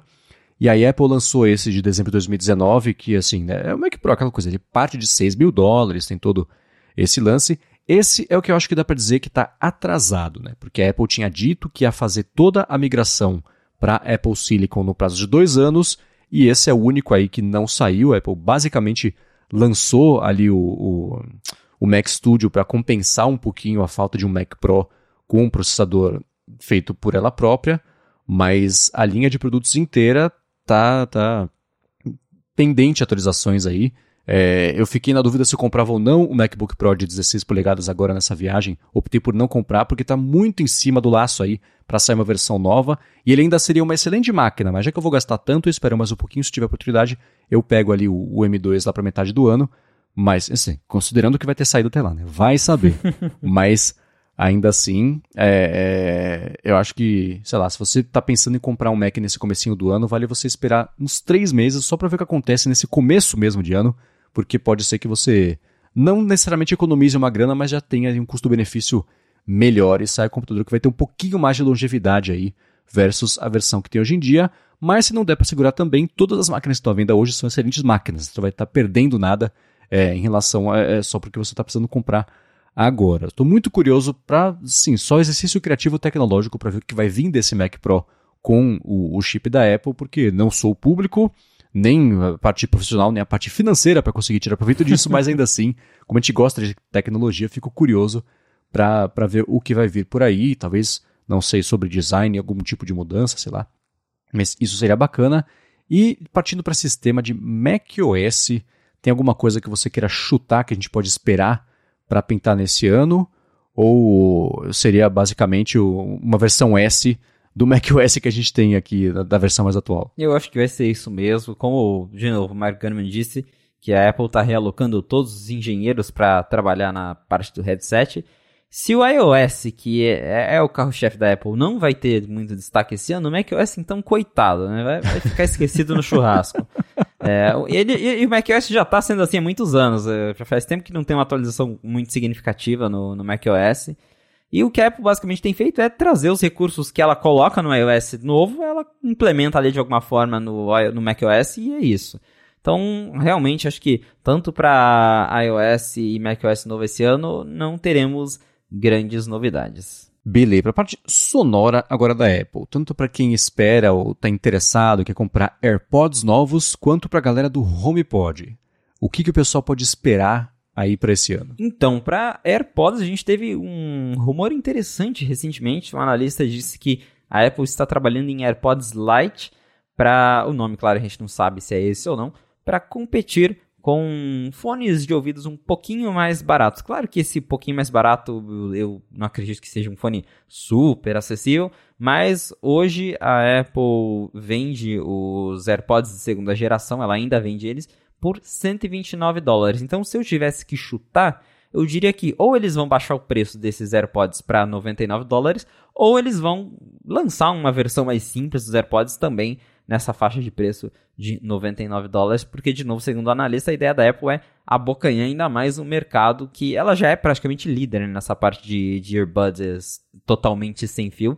Os AirPods vendem muito bem, porém, esse ano, segundo aí o analista Jeff Poole, ele diz que as vendas de, de AirPods devem cair em 2023, porque a Apple, é, primeiro que a, demanda dos AirPods 3 ela já está pequena, os AirPods 3 foram lançados lá em 2021, então é, o, o, interesse acho que maior ali já diminuiu, tem os AirPods Pro, porém eles são mais caros, e tudo indica que a Apple não vai lançar AirPods novos esse ano, de nenhuma categoria, porque não tem rumor de AirPods 4, os AirPods Pro acabaram de ser atualizados. E os AirPods Max é aquela coisa que também ficou esquecido no churrasco junto com o macOS, a gente não sabe qual que vai ser o futuro. Às vezes eu acho que o futuro dos AirPods Max é o mesmo do HomePod original, que é um produto que nem, nem cor a Apple não troca, né? Não é, não é aquela coisa que ela atualiza de vez em quando com uma cor nova. Tá lá do mesmo jeito que foi lançado em, em 2020. Então, é, tá meio incerto, mas segundo o analista, a, as vendas de AirPods vão cair esse ano porque a Apple não vai lançar novos modelos. Só que em 2024 ela estaria considerando lançar esses AirPods Lite para tentar atrair ainda mais gente para os seus fones sem fio. É, é, a linha é, é, curioso, né, pensar nisso, nessa, nesse rumor dos AirPods Lite, será AirPods Air, porque eles já são, considerando a política de preços da Apple, eles já são relativamente baratos. Se você olhar para o resto do mercado, esses fones high-end de, de né, assim, não vai competir com 50 dólares, não vai, mas ainda assim, nos fones de uma Samsung, uma coisa assim, os próprios Pixel Buds lá do, do Google. Então, é, a Apple tentar apelar um pouco mais para o mercado para preço quer dizer que esses fones super baratinhos estão de fato machucando ali as vendas não só da Apple, provavelmente, mas de todo o mercado, a ponto dela tá, ter pelo menos a intenção de lançar alguma coisa é, para bater ali um, uma categoria, uma faixa de preço específica. Os AirPods Max, eu concordo com você que eles andam meio esquecidos mesmo. Eu até hoje não me acostumei com o aspecto deles, eu acho eles, pro meu gosto, eu acho eles feios, não é, não me, não me atraem. Eu vi, sei lá, vejo o pessoal usando, vi muito em aeroporto, coisa assim nesses dias, mas eu falei, putz, é, não, não, não teria não. Tô feliz com os meus que são menorzinhos, ali encaixa na orelha e beleza. Foi ótimo, né, usar no voo. Quase perdi os meus, porque ele ficou no carro do amigo da Larissa que levou a gente para o aeroporto, deu 15 minutos, chegou a notificação, escuta, pode deixar para trás. Eu falei, nossa. Nossa. A gente botou no Uber lá e, e deu tudo certo. Então, é, reprovado para mim o recurso de você deixou para trás, que tem que ser segundos alerta, não 15 minutos depois que a pessoa estava é. de volta já na, na cidade. De qualquer forma, é, tá, foi quase uma compra acidental de AirPods novos só para poder viajar, porque não dá para viajar mais. É, é, meio fresco falar isso, mas sim, viajar sem é, avião sem AirPods é uma tortura, não dá não.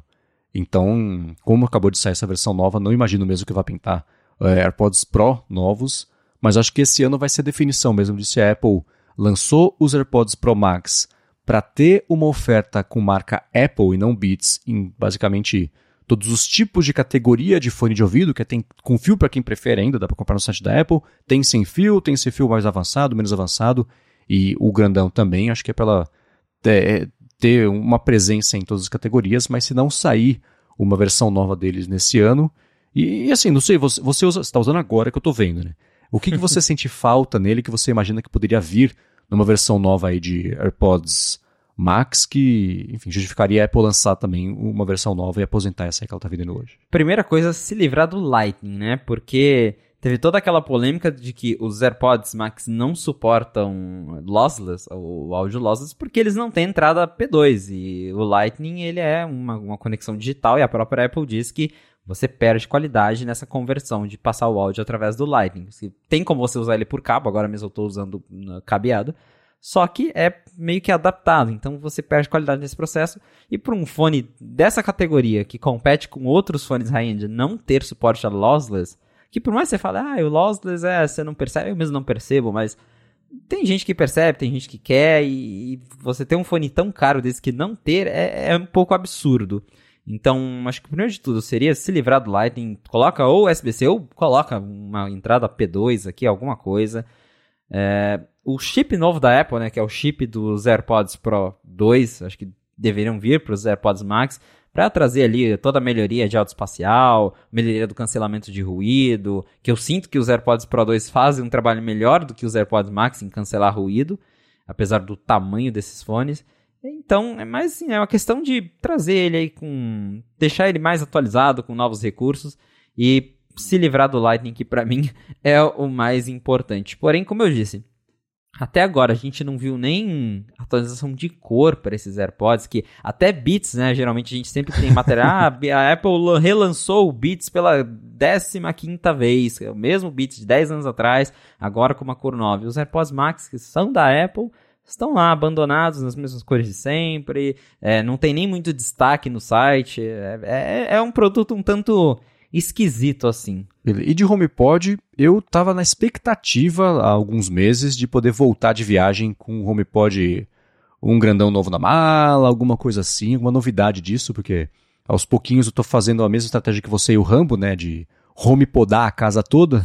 Então eu tava querendo já voltar com alguma coisa assim, mas não, né? A categoria de HomePod, acho que a última grande novidade foi o quê? Cores e expansão para mais meia dúzia de países para quem quiser comprar. Tá meio quieta também essa categoria, né? Pois é, a questão do HomePod também é um pouco estranha, porque a expansão é muito lenta. Em parte a gente sabe que é por causa da Siri, a Apple é, ela não é tão confidente. Ela diz que a Siri é tão boa, mas ao mesmo tempo ela não está confidente em levar o HomePod para mais países, porque a Siri é uma porcaria em vários idiomas, inclusive em português.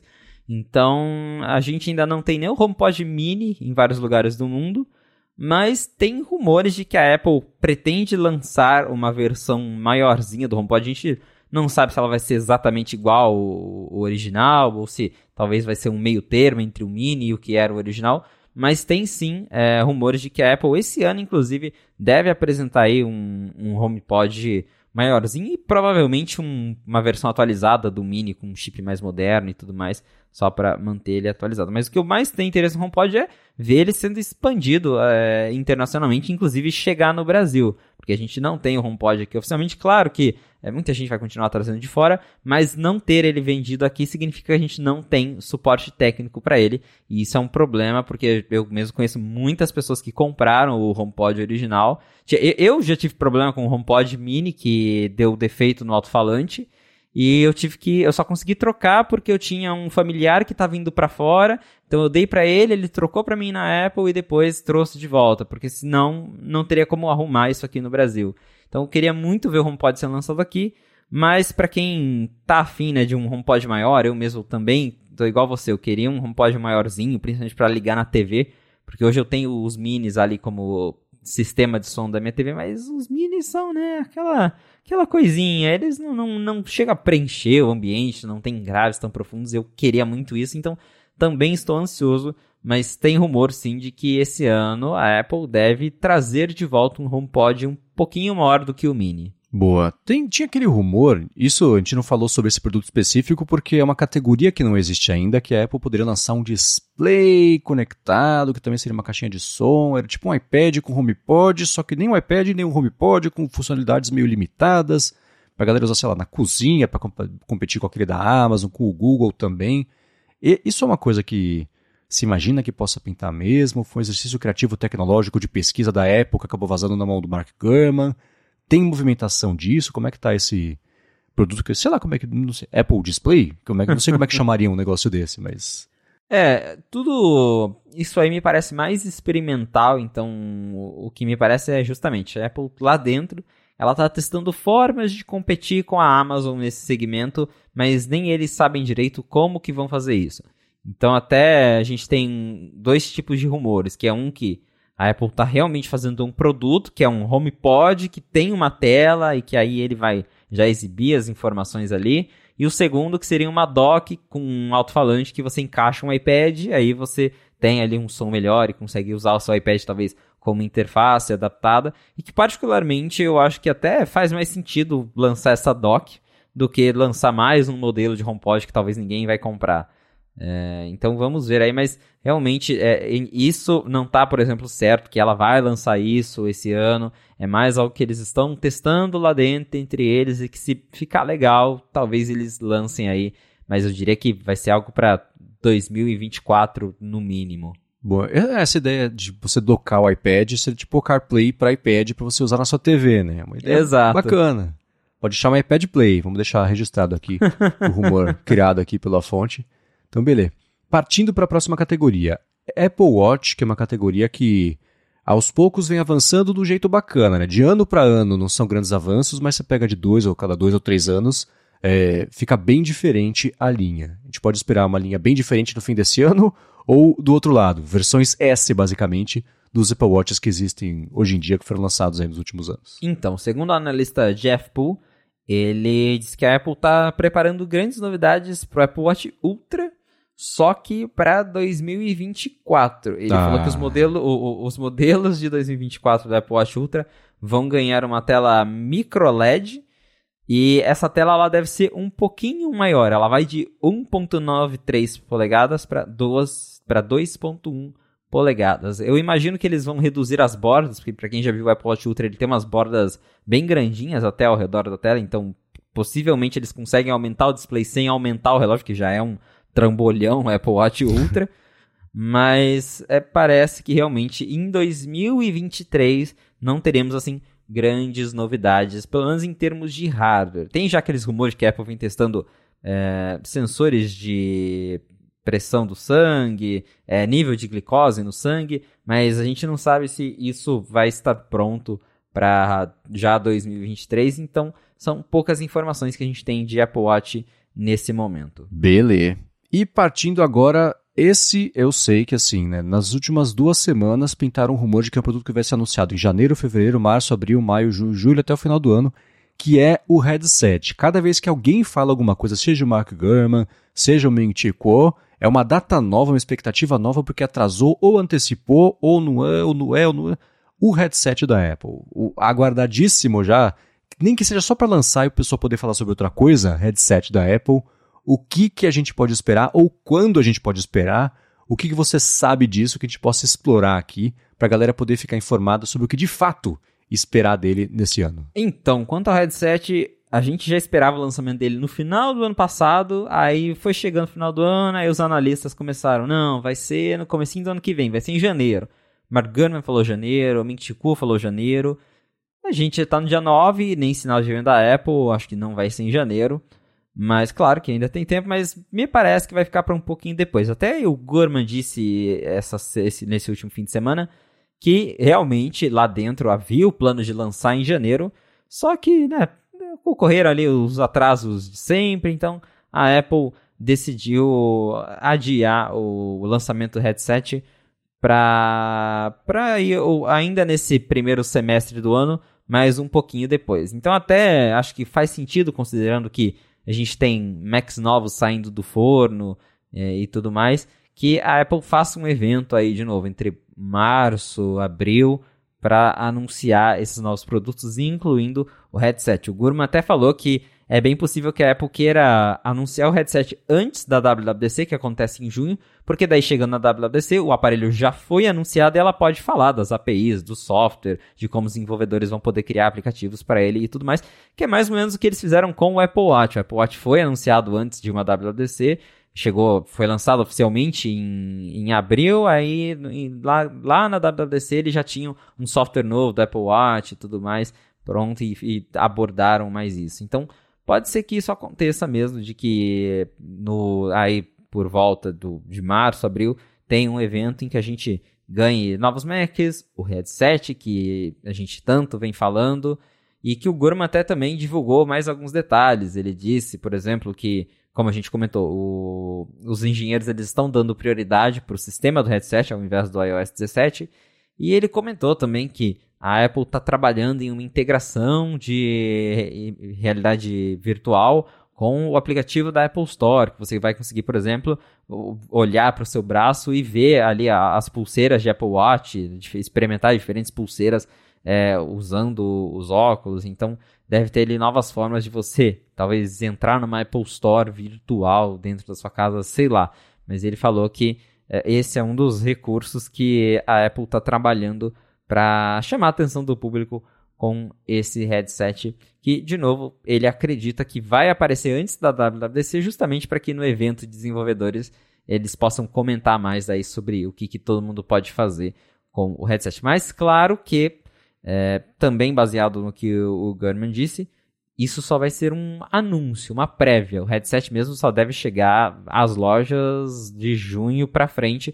Diria até que só no final do ano mesmo. É, juntando todos os rumores que pintaram nas últimas semanas, seria isso, né? Anúncio, entre aspas, em breve, para detalhar na WWDC a história para desenvolvedores, mas lançamento mesmo, entra no que o Ming Chico comentou, late fall, então seria bem lá pro finalzinho do ano mesmo, então vamos ver, deve pintar alguma coisa assim. O que eu vi que aconteceu também nas últimas semanas foi uma matéria do The Information que requentou alguns rumores, informações sobre o, enfim, o que a gente pode esperar, mas trouxe informações novas também, como por exemplo, uma coisa que eu achei bacana, que seria basicamente uma Digital Crown para que tem no Apple Watch, só que para você alternar entre o modo realidade virtual para modo realidade aumentada. Então seria, é, não é isso, mas é tipo isso. Você gira ali a coroa digital para a tela ficar transparente, você conseguir ver o mundo lá fora, que seria por câmeras, claro, não seria exatamente um óculos transparente, mas isso eu falei, tá, aí eu consigo ver um, um jeito bacana e eficiente de você alternar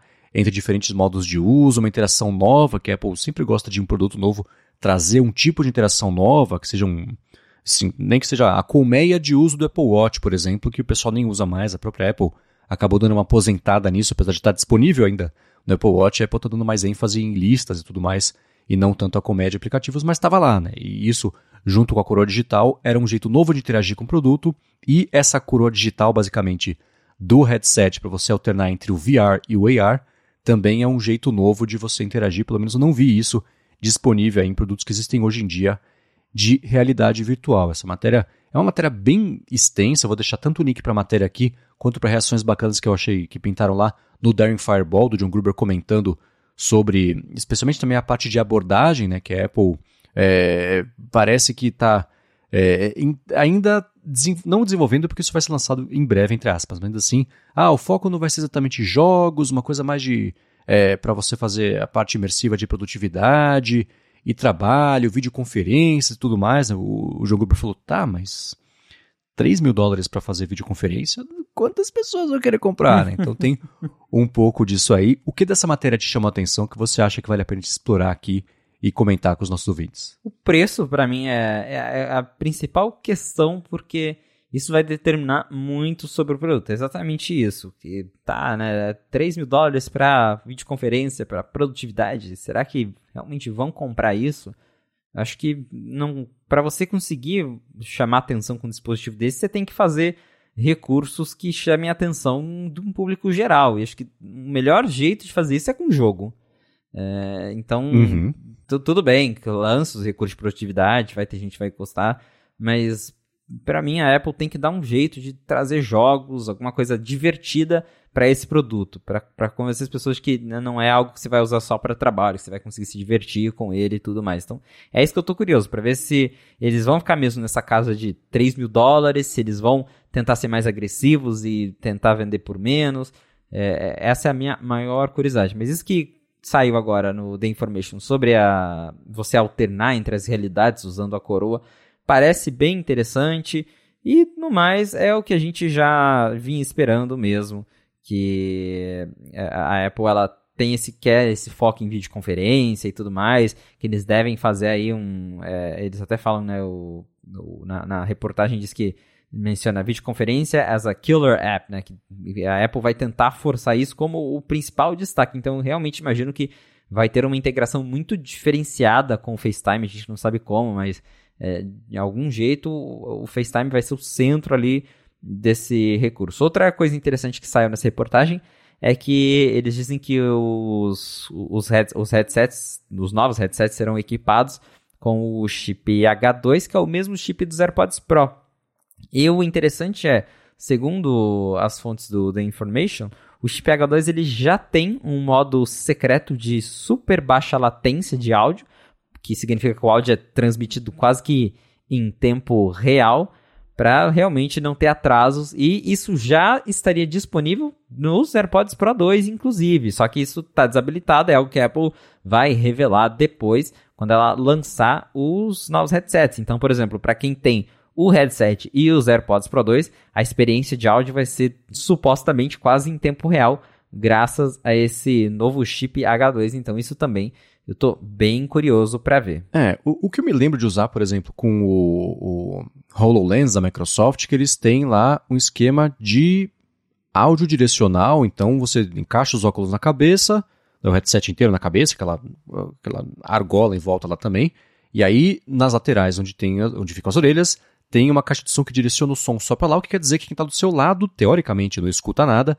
mas você está lá imerso e tudo mais. Isso é uma coisa que é, é, bacana, mas ainda assim, se você tiver um fone de ouvido mesmo para você poder ter o som direcional na sua orelha, é claro que tem um, um desempenho mais bacana. É, uma coisa que tem na matéria lá que me chamou a atenção, que eu achei que é potencialmente bacana, né, o segredo vai estar tá na execução mesmo, é que eles explicam que o headset vai ter telas na parte de dentro, cada uma para um olho, e na parte de fora, na parte que fica virada para o mundo, é uma telona só que pode, por exemplo, mimetizar as expressões faciais da pessoa que está usando o headset, com, sei lá, olhos de, emoji, de Mimoji, por exemplo, na parte de fora ali.